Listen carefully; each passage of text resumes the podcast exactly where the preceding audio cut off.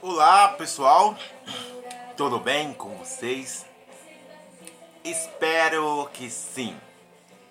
Você que está me ouvindo internacionalmente, seja você de mais idade, eu aqui na minha casa, como você sabe, e meu pet ele é deitado, o Pedrito, coragem, eu Espírito Santo e eu aqui na minha casa, tomando o meu belo Lescal. E uma bela. Acho que é rosquinha. Essa, é, essa aqui é uma das melhores. Que eu, sabe? Diante disso, é falta de educação comer assim, Raimundo. Mas entretanto, Davi, perdoa-me, porque não sou tão perfeito. Mas continuando aqui, hoje vamos continuar com o nosso quadro de mensagem que eu sempre estou mencionando toda a semana, que é que tipo de homem eu sou. Você que está me ouvindo aí internacionalmente, seja em casa, que você também está em casa, no trabalho, faculdade, qualquer lugar desse planeta que você esteja me ouvindo. Mas antes de começar a falar desse tema, que tipo de homem eu sou, eu quero ler uma frase que eu escrevi, que é justamente os dois pilares que eu vou usar para dar entrada, para dar início esse desenvolvimento esse enredo ou narrativa, como muitos dizem aí. Então preste atenção nisso aí. Eu escrevi aqui no meu tablet aqui, ó. Não sei se dá pra tu ver, não sei se vocês dá pra ver. Eu escrevi aqui no meu tablet aqui, ó.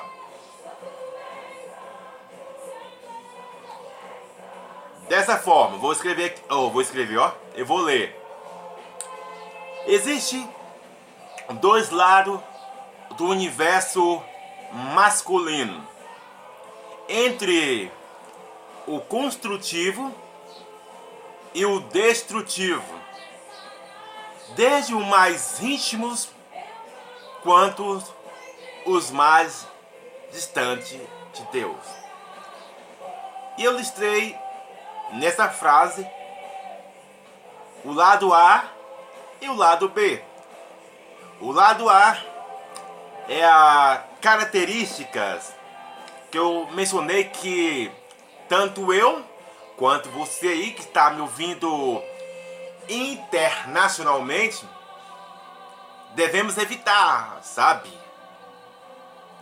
Devemos evitar para que assim não haja destruição, seja nos ambientes familiares igreja, é, trabalho ou qualquer ambiente, seja nos aspectos amoroso, sentimental, profissional, espiritual, familiar. Eu posso citar vários aqui, entende? Devemos evitar entrar nesse tipo de classe aqui, entende? Que entramos tanto conscientemente quanto inconscientemente, sabe? E o lado A é Android. Eu não sei se eu escrevi direito aqui, né? Mas eu, escrevi. Eu coloquei igual Android de celular. É, segundo, gominha. Toda vez que eu leio isso, eu rio. Engessado, banido. Devemos evitar de entrar, nós homens, aqui nós homens devemos devemos nos prevenir devemos nos prevenir de entrar nessas quatro quatro. A segunda classe é o lado B, que é a parte agradável do homem, a parte que gera algo edificante. Tem a parte destrutiva e tem a parte construtiva, entende? O vídeo vai ficar grande, mas vai compensar. Como eu sempre digo, esses vídeos é com detalhes aí. Eu vou fazer um pequeno, só dando aqui um adentro, lá no Instagram e no Facebook, sabe? Mas todos os detalhes sempre está lá no YouTube e no meu Spotify. Então, continuando, a parte B, que é a parte construtiva do homem, é o concreto, o sólido, o diamante e o, o positivo. Tá aqui, ó. Só você ver lá no Instagram lá. Entendeu? Aí mais embaixo eu coloquei algo que é os dois pilares da mensagem. Ainda é a introdução, ainda não é a mensagem. Entendeu? E eu coloquei o seguinte na mensagem que tá aqui, ó. Na mensagem ainda é a mensagem. Para você ler. Que diz dessa forma: essa é a grande realidade.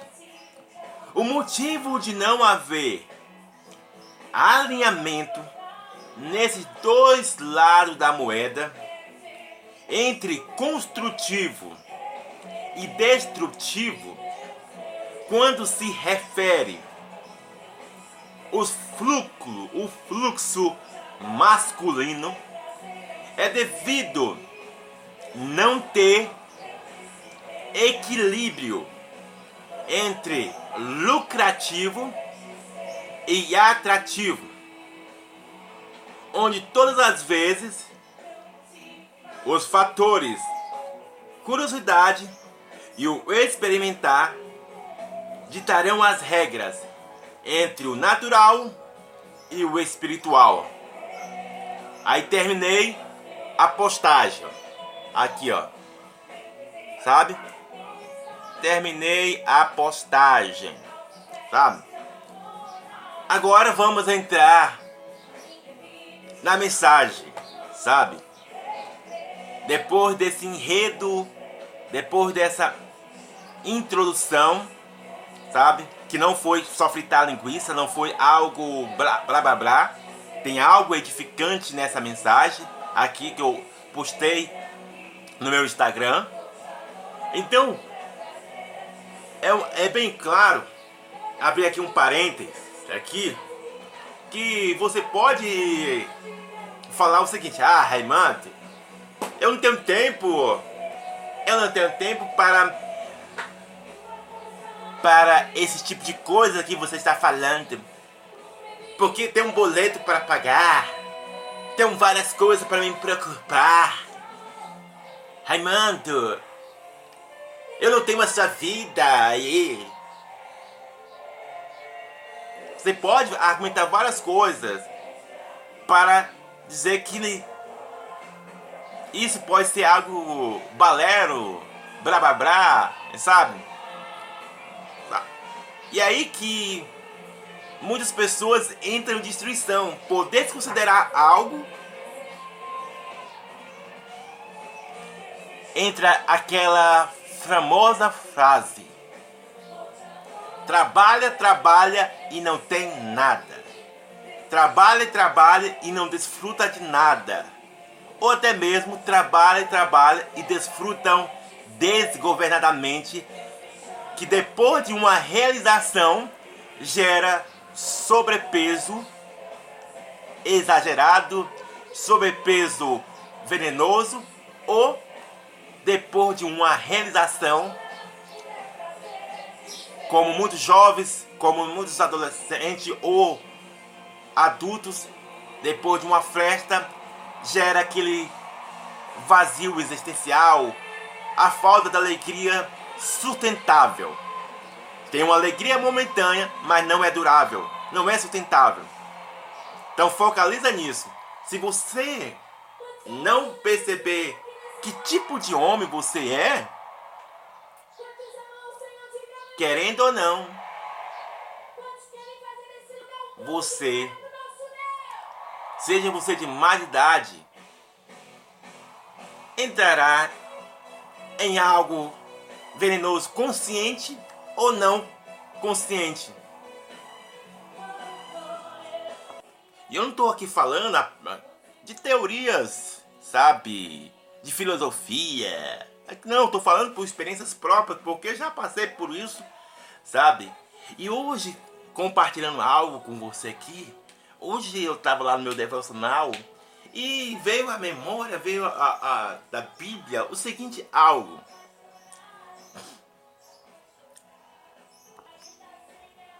Quando é, o apóstolo Paulo, Paulo, sabe, ele menciona algo para os,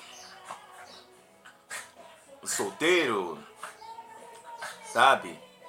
No seguinte ponto, ele fala o seguinte: olha, quando se trata de relacionamento, casamento ou vida sexual, qualquer área das nossas vidas, ele menciona algo. Seria bom que não casasse, sabe?